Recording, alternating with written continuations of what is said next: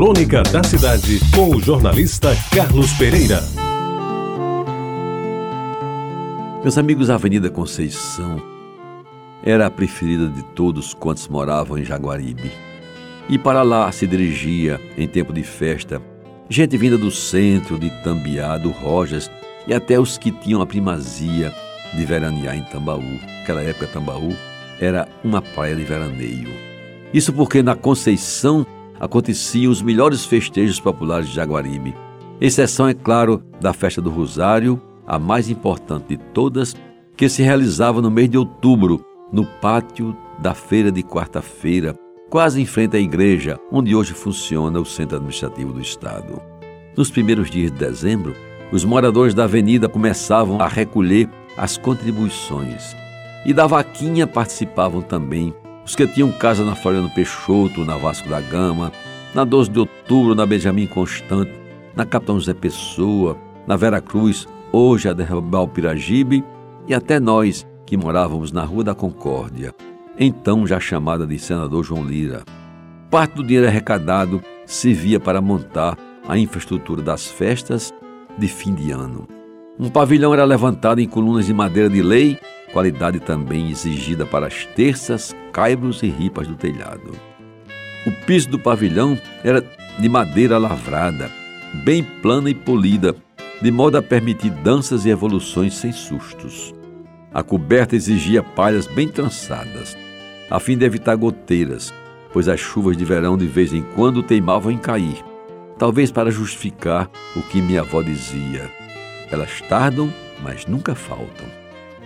A Avenida Conceição então era enfeitada em toda a sua extensão, desde a Vera Cruz até a Praça dos Motoristas.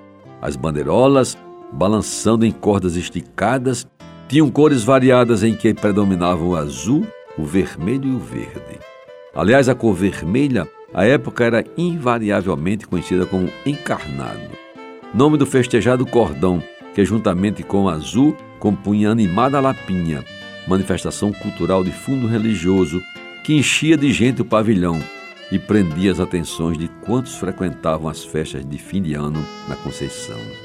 As meninas da Lapinha, meus amigos, chamadas de pastorinhas, eram escolhidas na fina flor do bairro e se preparavam com afinco, porque da antevéspera de Natal até o dia 6 de janeiro, tradicional dia de reis, a festa era delas.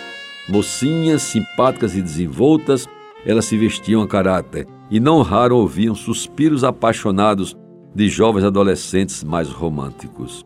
Os galanteios eram dirigidos de forma educada, diga-se de passagem, ao anjo, à mestra, à contramestra, à borboleta e, em especial, a Diana, a mais cortejada. Senhores e senhoras, queiram desculpar, mas esta jornada não acaba já.